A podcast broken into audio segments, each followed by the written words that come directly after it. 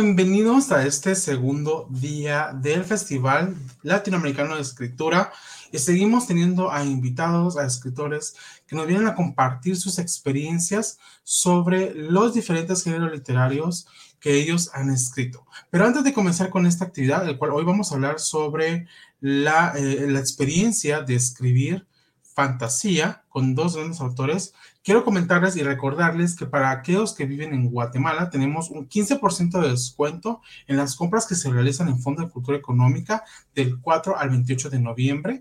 Pueden hacer sus compras en la tienda ubicada en la 11 calle 6-50 zona 1 y también en la página de internet fcguatemalaenlinea.com usando el código FL e 2021, todo junto en minúsculas. Eso es un regalo al que nos está dando el Fondo de Cultura Económica por esta actividad, ya que ellos nos están apoyando bastante. Así que les invito a que puedan eh, tomar ventaja de, esta, de este descuento que nos están dando. Pero ya pasando a cosas más importantes y por lo que estamos aquí para hablar sobre escribir fantasía, pasaré a presentar a mis invitados y les comento que hoy tenemos a un joven escritor hondureño. Él es Josué Daniel Lagos Ponce, de 21 años. Nació el 5 de septiembre del 2000 en Tegucigalpa, Honduras. Comenzó a crear contenido literario en Internet en su canal de YouTube, autonombrado Josué Lagos, en el 2017. Posteriormente, en el 2020, abrió su cuenta de Instagram, arroba el Librero Invisible, donde comparte reseñas y recomendaciones literarias. Ha dado varias entrevistas difundiendo su pasión por la lectura y carrera como escritor en países como Honduras, Guatemala, Panamá, Ecuador, México y El Salvador.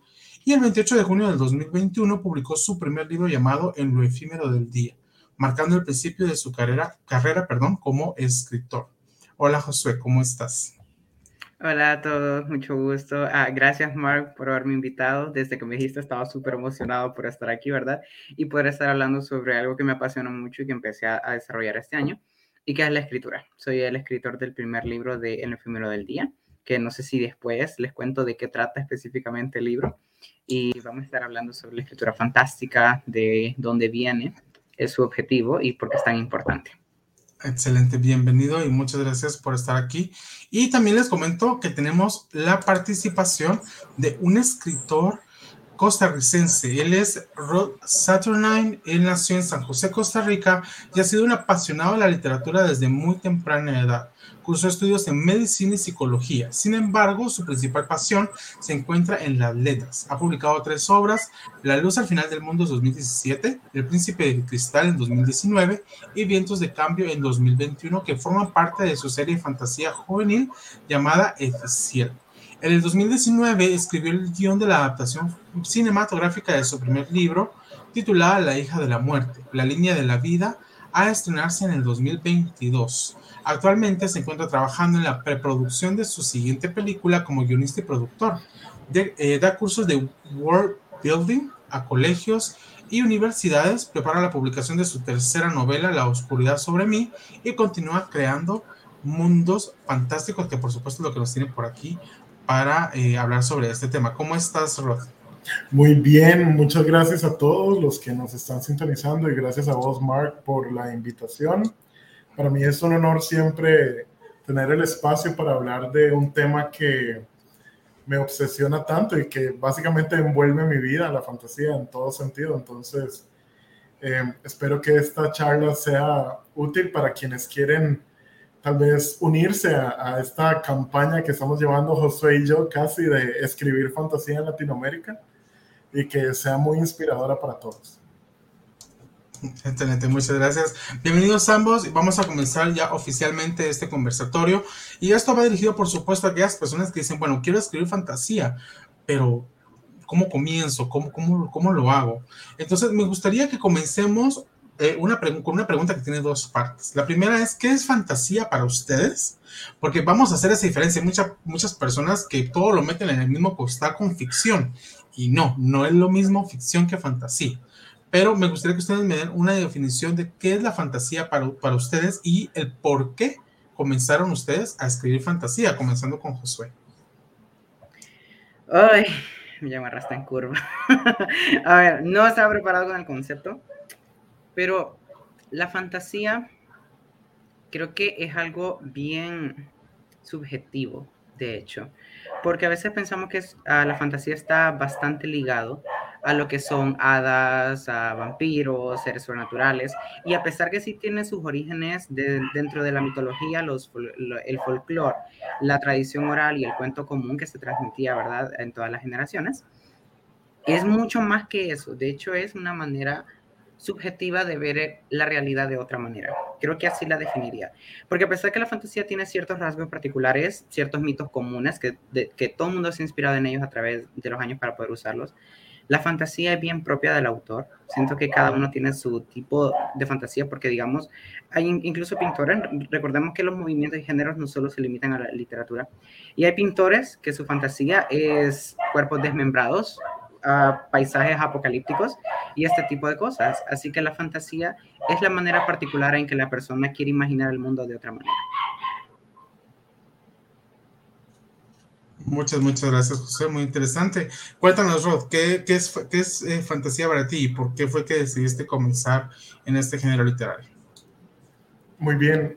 Para mí, la fantasía, eh, pues tiene muchas caras, diría yo. La fantasía como la conocemos eh, ya en este nivel eh, mainstream, por decirlo así, eh, usualmente lo que vemos de la fantasía son ingredientes ya utilizados, como, como dijimos, las hadas, los duendes, los ángeles, o sea, criaturas que, que son arquetipos formados en diferentes mitologías, en diferentes historias, en diferentes culturas, y que usualmente la gente toma como fantasía cualquier obra que implique estos seres eh, fantásticos o estas condiciones fantásticas.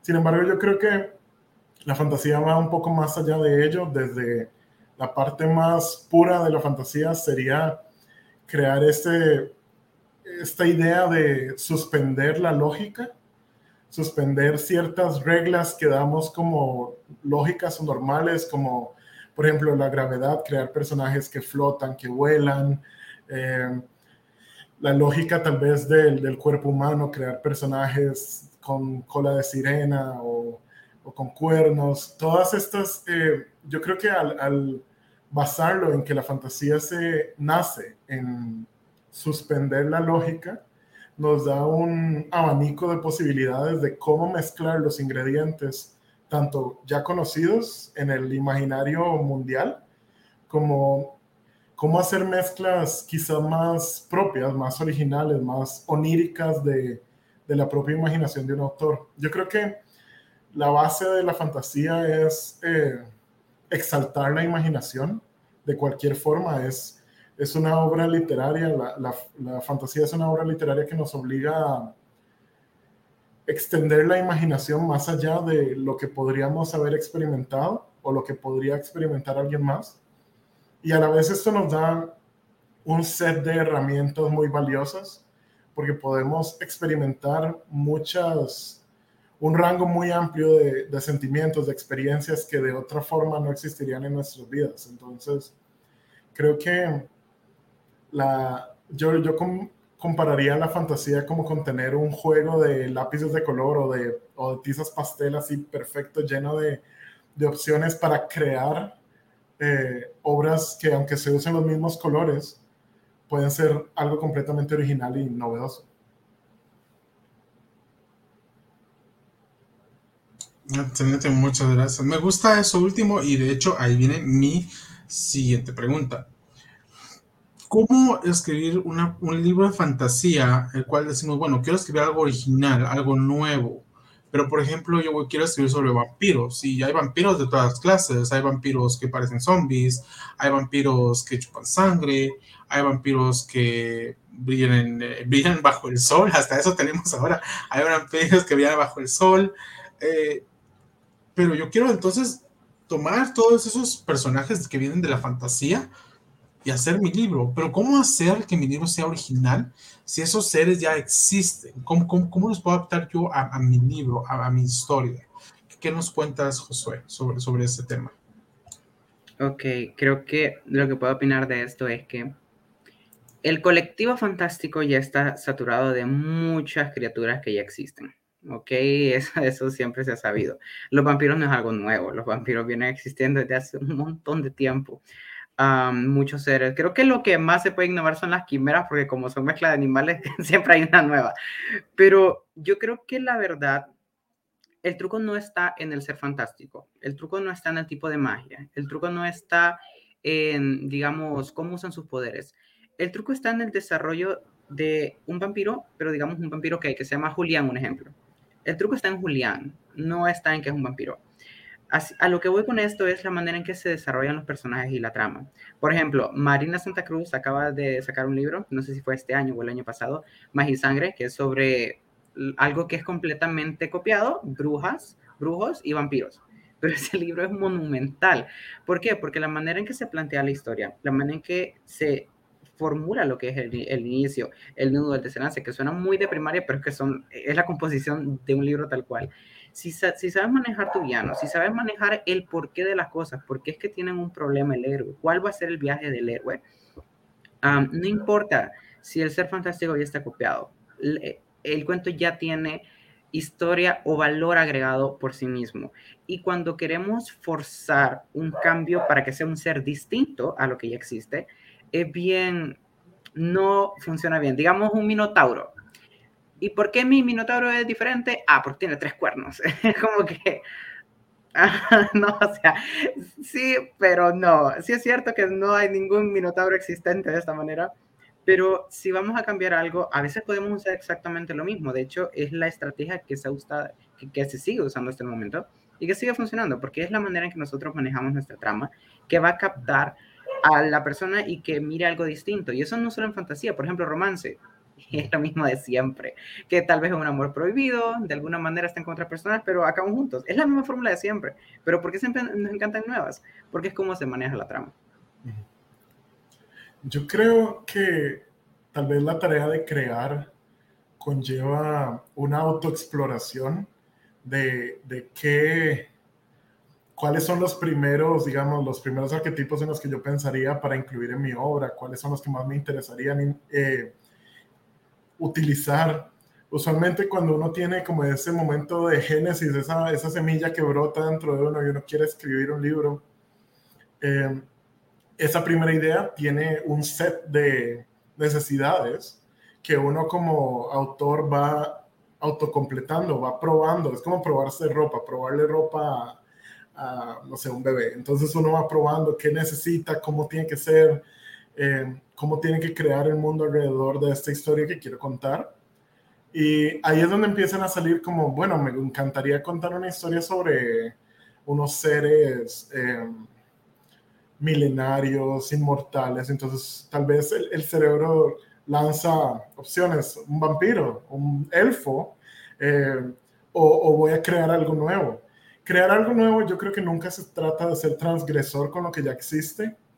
A veces se trata de devolverse a lo que hace un personaje sentirse verosímil y, valioso, que al, a fin de cuentas siempre es interno. La psiquis de un personaje, sea un ángel, una princesa, un dragón o lo que sea, es lo que nos puede llevar a tanto a identificarnos como a pensar, he leído muchos libros sobre princesas, pero nunca había conocido una así, o nunca había llegado al fondo de un personaje como, como llegué en este libro. Este libro que me mostró quizás su vulnerabilidad, sus fortalezas, em, sus cualidades y, y, sus defectos, que yo creo que algo muy positivo es jugar con los defectos de los personajes a nivel psicológico porque los hacen más reales y a la vez nos permiten sentirlos como personas eh, que podríamos conocer o que nosotros mismos somos. Entonces, creo que hace original una obra que puede utilizar ingredientes ya repetidos, es esa aproximación a, a cómo voy a presentar el mundo interno de los personajes o, qué función tienen estos personajes también en mi mundo externo. Porque puede existir, no sé, un minotauro que corre por el campo y en todos los libros hay, en Narnia y en todos. o puedo crear un templo solo de minotauros al cual mis personajes se tienen que disfrazar de minotauros para poder entrar. O sea, esa, esa flexibilidad de, mover arquetipos, cambiarlos de lugar, eh, agarrar los hilos y, darles vuelta, retorcerlos aquí o, ver si eso no funciona, moverlos a otro lado. Creo que eso es lo que hace que algo se sienta original y emocionante y lo que hace que los lectores se identifiquen y, lo lleven adentro al final es esta parte de, de, la vulnerabilidad y el psiquis interno, el viaje que, que, se logró hacer hacia adentro, no solo la aventura hacia afuera. Sí, dinos, Josué, cuéntanos. Yo quiero agregar un montón a lo que dijo Rob, porque uno, por dos desde ya, o sea, todo lo que dijo estoy completamente de acuerdo. De hecho, quiero retroalimentar en lo primero que él dijo, de muchas cosas ahí, que primero es el génesis de la historia y es que él tiene un punto muy importante que primero uno quiere saber qué tipo de ficción va a ser y seamos claros que hay dos. La ficción urbana y la, disculpen, la fantasía urbana y la fantasía pura, por así decirlo. La fantasía urbana es la que es fantástica dentro de un entorno contemporáneo y normal, por ejemplo, Percy Jackson, en el que, no es un mundo imaginario tal cual, sino que dos mundos convergen en uno mismo, en el que el común, o sea, nuestro mundo es el que predomina. Y por dos, está también lo que es la fantasía pura, que crea desde cero lo que es un mundo, lo que es un tópico, y que este es el que requiere mucho más trabajo, pero el que se puede disfrutar más y el que ofrece un valor agregado muy claro. Como él estaba diciendo, uh, cuáles son las cualidades de este mundo. Y esto empieza a justificar las acciones de mis personajes. Por ejemplo, si yo estoy describiendo que tiene que mi protagonista, un ejemplo, es originaria de un lugar bastante frío, que hay nieve, eso me dicta su alimentación, me dicta la economía del lugar, por ejemplo, de agricultura no vive, porque ahí no crecen plantas. Su vestimenta también se rige en base a esto, incluso si dependiendo qué tecnología tienen, me dice si es a pieles, si es de la sintética. Eh, mediante uno va construyendo el mundo, uno dice las personas se van a comportar de esta y esta y esta manera. Incluso puedo tener mis tradiciones, uh, mis costumbres, mis historias, mis dioses, y así se va estructurando y maqueta lo que es este mundo. Y en cuanto él estaba diciendo, um, también es la justificación correcta de por qué de las cosas. Por ejemplo, hace poquito estaba leyendo un libro que se llama The Gilded Ones, que no me acuerdo exactamente el nombre de la escritora. Y toda la trama es sobre estas chicas que pelean con unos monstruos. Y todo el rato estaba yo, ok, pero ¿de dónde salen los monstruos? O sea, ¿de dónde vienen? ¿Por qué están? ¿Por qué matan a la gente? ¿Cuál es su objetivo? Y cuando te cuando te explican todo, porque todo en la fantasía tiene que tener un significado. No va a haber un malo solo porque dijo, hoy me dan ganas de ser malo. No hay un monstruo porque apareció de la nada y dijo, ni modo, pues mata a todo el mundo. Todo tiene una justificación y una razón de existir, tal cual existe en la vida real. Por mucho que sea fantasía, no es como que, y apareció una ave de la nada. no, o sea, todo tiene que tener un motivo de por qué, y eso es lo que va estructurando y le facilita la comprensión al lector de comprender algo fantástico, porque cuando estamos saturando de un mundo que no existe, tenemos que justificar todo de por qué. Y es, entonces lo va asimilando y dice, ok, ahora entiendo todo esto, y por eso es que una historia fantástica puede tener éxito.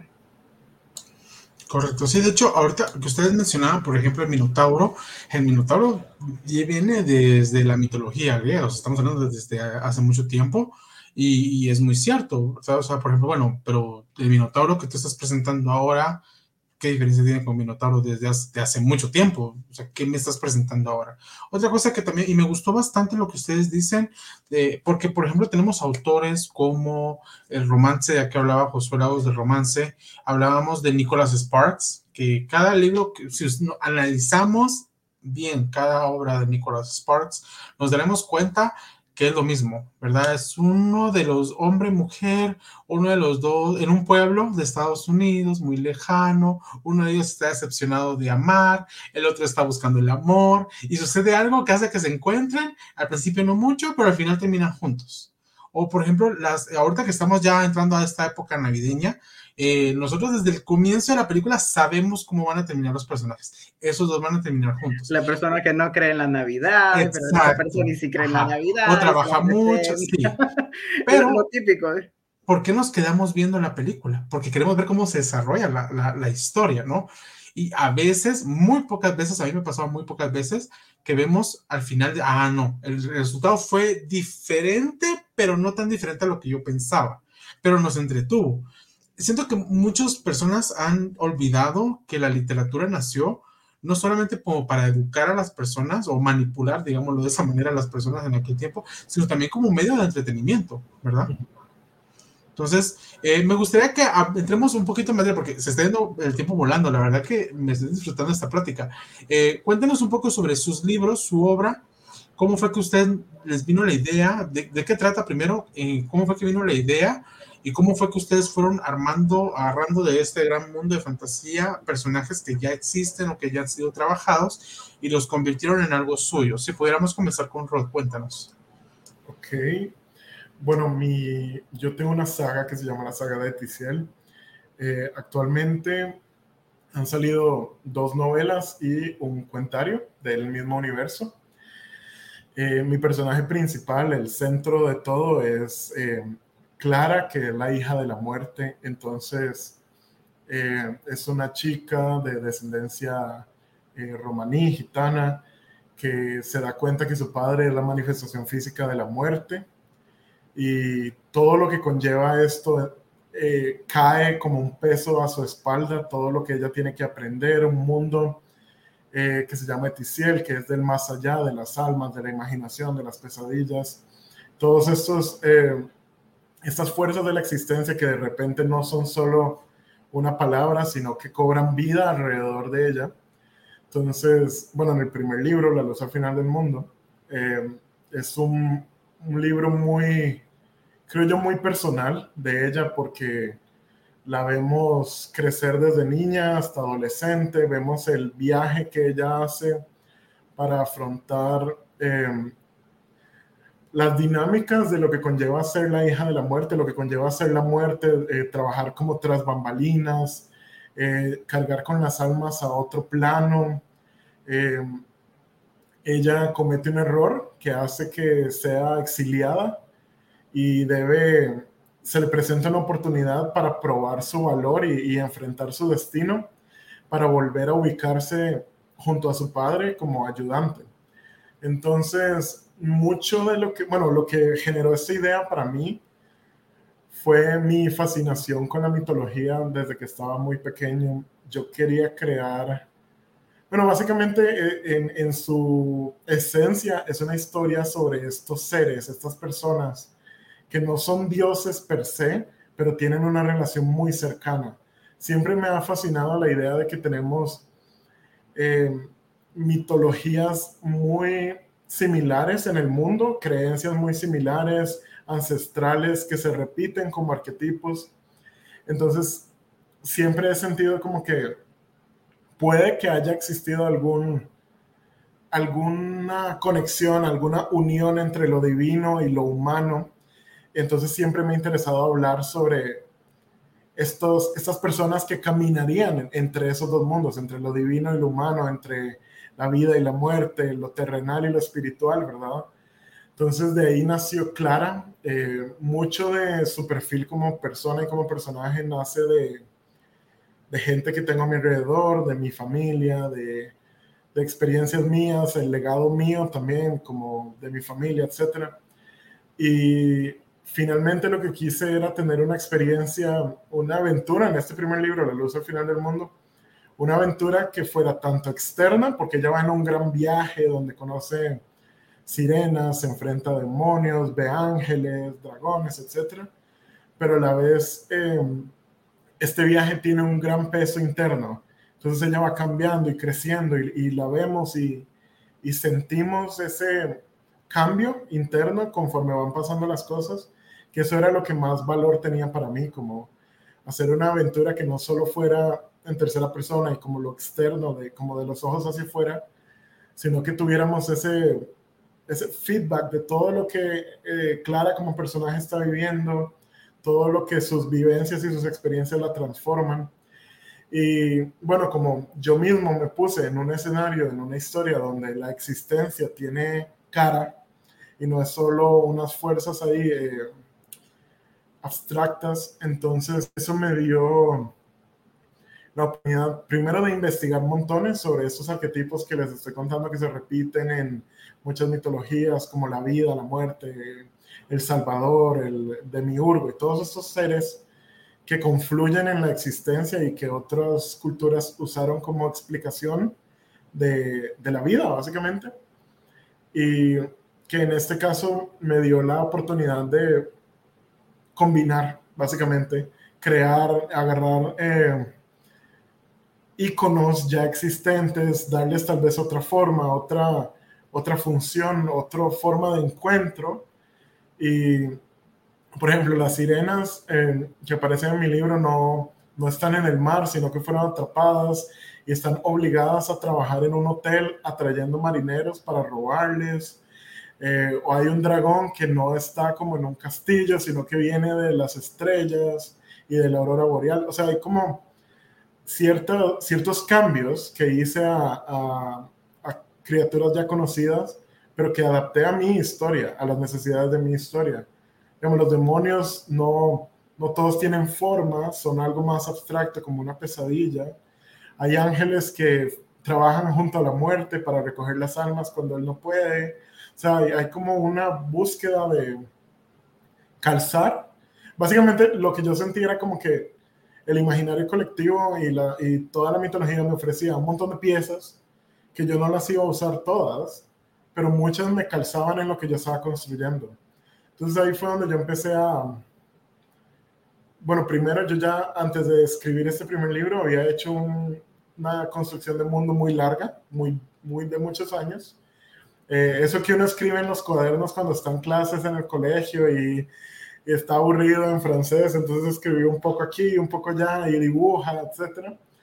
Y de ahí fue, ya como adulto, fue saliendo un mundo que, que se fue complementando y a la vez armando de una forma muy orgánica. No, nunca, for, nunca intento forzar cosas o, o, meterle personajes o cosas, siempre es muy natural la, la génesis de ideas como de esto cabe aquí, yo ya conozco como, como dijo Josué, yo ya conozco como los límites de mi historia o de mi mundo, entonces es muy fácil saber qué calza ahí, no simplemente idear cualquier cosa y ponerlo a la fuerza como un Lego, sino es más un proceso de intuición casi, de, de saber qué sigue y también antes de escribir lo que yo hice fue tener toda la saga planeada.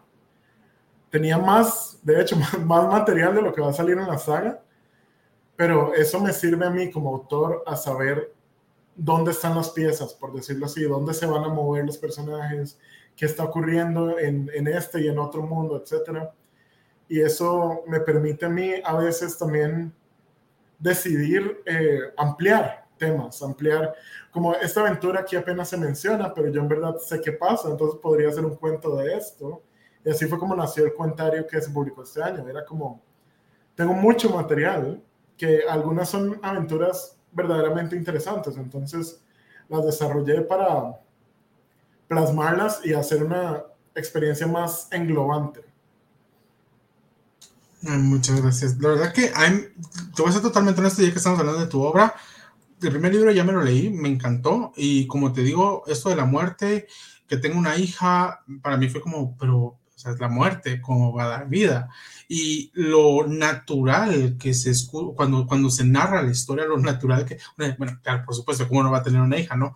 Entonces, al principio uno se queda como la muerte una hija, pero poco a poco uno va viendo y uno se puede hasta, en cierto modo, relacionar con ella, porque es como, mm, sí, uno es, los padres esperan que uno haga algo, que uno ocupe un lugar, pero al final, pues, uno no da la talla, que la verdad, pues, hablando de otro tema, no tendríamos por qué dar talla de lo que los papás esperan de nosotros, pero eso dejémoslo al psicólogo. pero me encanta, a mí la verdad me encantó tu libro. Cuéntanos un poco, José, sobre tu libro y cómo te llevó, eh, cómo que fue que nació la idea de tu libro. Ok, para hablar de mi libro creo que primero tengo que hablar del concepto de por qué el libro. Porque el mío se diferencia en el de Ron en el sentido que él es una historia secuencial, que de hecho yo soy como él, que también tengo planeadas trilogías y todo. Y lo más difícil es saber en qué comienza el libro, en qué termina el otro y en qué le va a seguir el siguiente. Eso es horrible. y, y uno piensa, pero ¿tendré suficientes escenas para el libro número 3? O sea, tengo nuevas ideas para esto, porque tengo todo el primero listo. Lo, pero el segundo en qué va, pero bueno, es otro tema. El mío es de cuentos cortos. El mío es, de, e, es una antología de 10 cuentos cortos de los cuales creo que seis son específicamente de fantasía y los otros son más como ensayos. Y la verdad que los cuentos cortos me empezaron a, gustar gracias a Edgar Allan Poe, porque cuando empecé a leer a Poe, me di cuenta del nivel de significado que, puede haber en tan pocas páginas y dije, esto, esto es algo increíble. Así que empecé a escribirlos. Y la fantasía siempre me ha gustado porque, no sé, siento que es casi que innato del ser humano siempre querer darle otra explicación a las cosas o siempre querer verlas de una manera distinta, más que entretenimiento o más que gusto, yo creo que es casi una necesidad. Siento que es casi terapéutico y hermoso el, eh, eh, el, imaginar otras maneras que podrían ser las cosas. Siento que es precioso. La imaginación que tenemos es por algo, la creatividad que tenemos es por algo. Y siento que limitarla o quererse reducir a algo que solo podemos percibir con los ojos y no sensibilizar, valga la redundancia, nuestros sentidos, es, es, triste. Así que siento que por eso queremos escribir fantasía, porque demostramos que el mundo es más de lo que vemos y que podemos ampliarlo mucho más. Así que por eso fue que yo quise escribir fantasía en primer lugar. Y las historias, la inspiración me viene de todos lados, pero en realidad yo lo que más uso es la música. Es, es lo que a mí me sirve demasiado para poder escribir. Por ejemplo, un cuento que se llama Noru, que escribí que tiene mucho que ver con la influencia escandinava y la mitología nórdica, que para mí es mi favorita, a pesar que es más rica la, la griega en estructura, cuentos y mitos, para mí la nórdica es la mejor.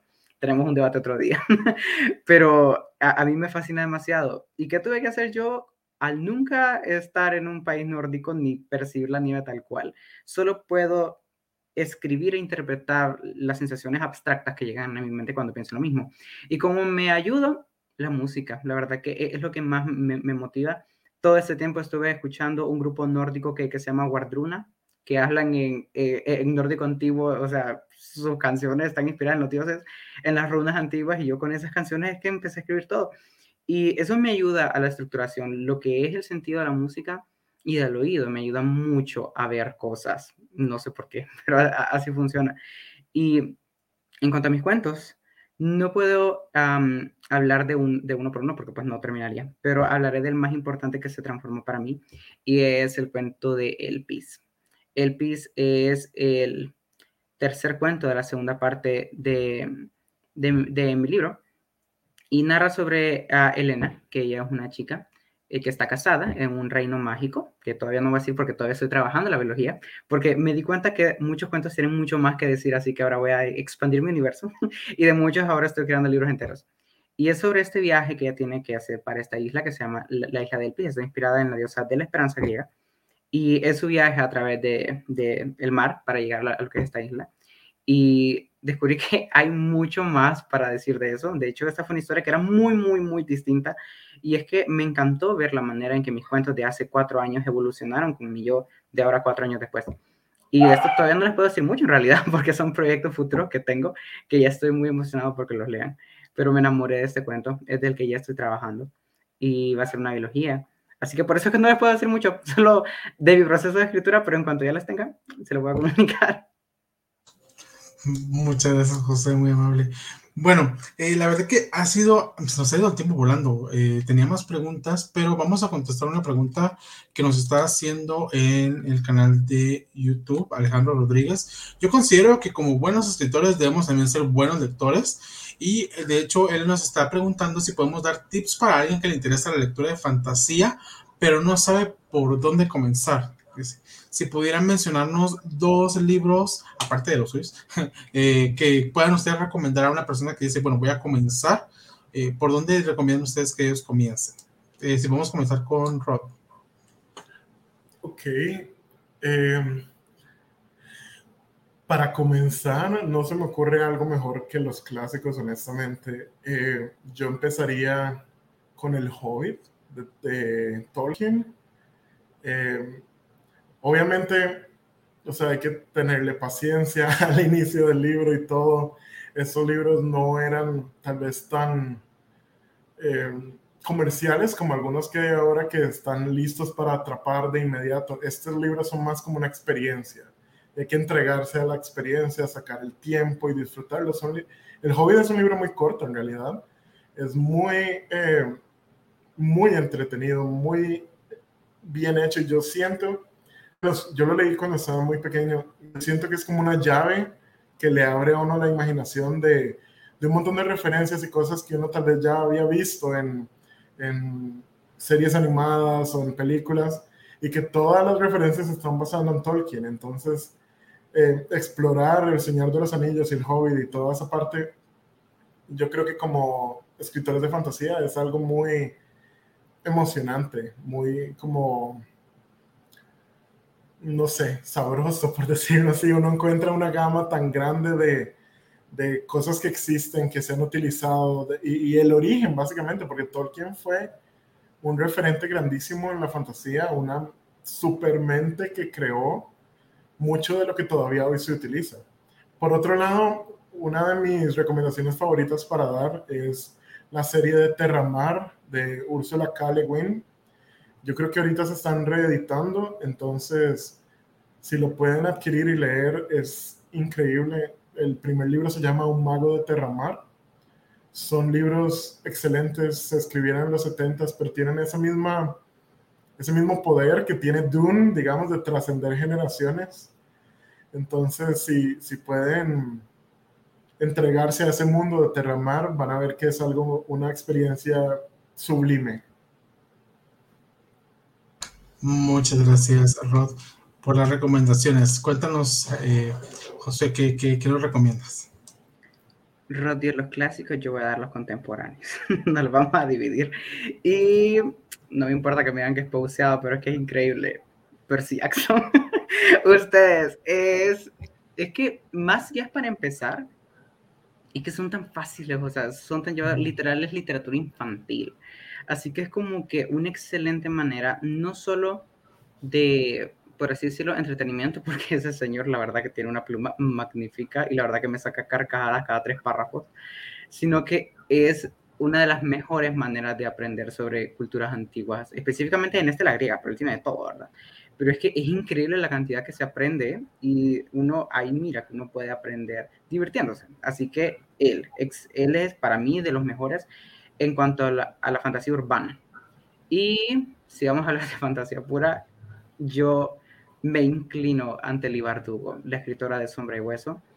Uh, para mí esa trilogía y la que le sigue de Seis de Cuervos es absolutamente asombrosa porque es de las que se nota que se mata para escribir cada libro porque tiene en cuenta hasta el último detalle para la construcción de mundos. O sea, ella en construir mundos es para mí la mamá. O sea, yo estoy asustado con qué nivel de detalle puede hacer flora, fauna, geografía, cultura, antropología. O sea, todo la manera en que lo estructura y cómo influyen los personajes y sus rasgos físicos, y si hay racismo, y si hay cultura, y, si hay costumbres, y si hay formas de, de, culto de dioses y por qué los dioses son así y por qué se parecen a estas personas, cuál es la relación, el existencialismo, la literatura, las artes en este mundo. ¿Cómo ella se mete así a, a, a ese nivel de querer darnos algo tan completo? Yo se lo respeto y, y la manera que lo, lo, hace parecer tan fácil cuando en realidad no lo es, porque eso requiere meses y meses de estar pensando de qué manera voy a estructurar este mundo. Yo se lo respeto muchísimo. Y también son súper llevaderos, o sea, son libros que se les van volando a uno de lo buenos que son y que son excelentes. Así que se los recomiendo. Muchas, muchas gracias, Josué. Muchas, muchas gracias también, Rod. Gracias por, sus recomendaciones. Eh, a las personas que nos están viendo, les invito a que los puedan seguir en redes sociales. Ahí, como pueden ver, ahí está Rod Saturnine y también J Lagos. Los pueden encontrar en sus cuentas de Instagram. Y vamos terminando, que de verdad que qué bonito, qué rápido se fue el tiempo. Muchas gracias, espero de verdad eh, tenerlos una, una, nueva ocasión por aquí. Ya saben, esta es su casa. Eh, y solamente a las personas que nos están viendo les recuerdo que ahorita a las 7 de la noche, hora de Guatemala, tenemos una plática con dos escritores que nos van a hablar sobre su experiencia escribiendo experiencias personales. Así que espero que tengan feliz noche y nos vemos en una próxima por aquí. Buenas noches. Muchas gracias.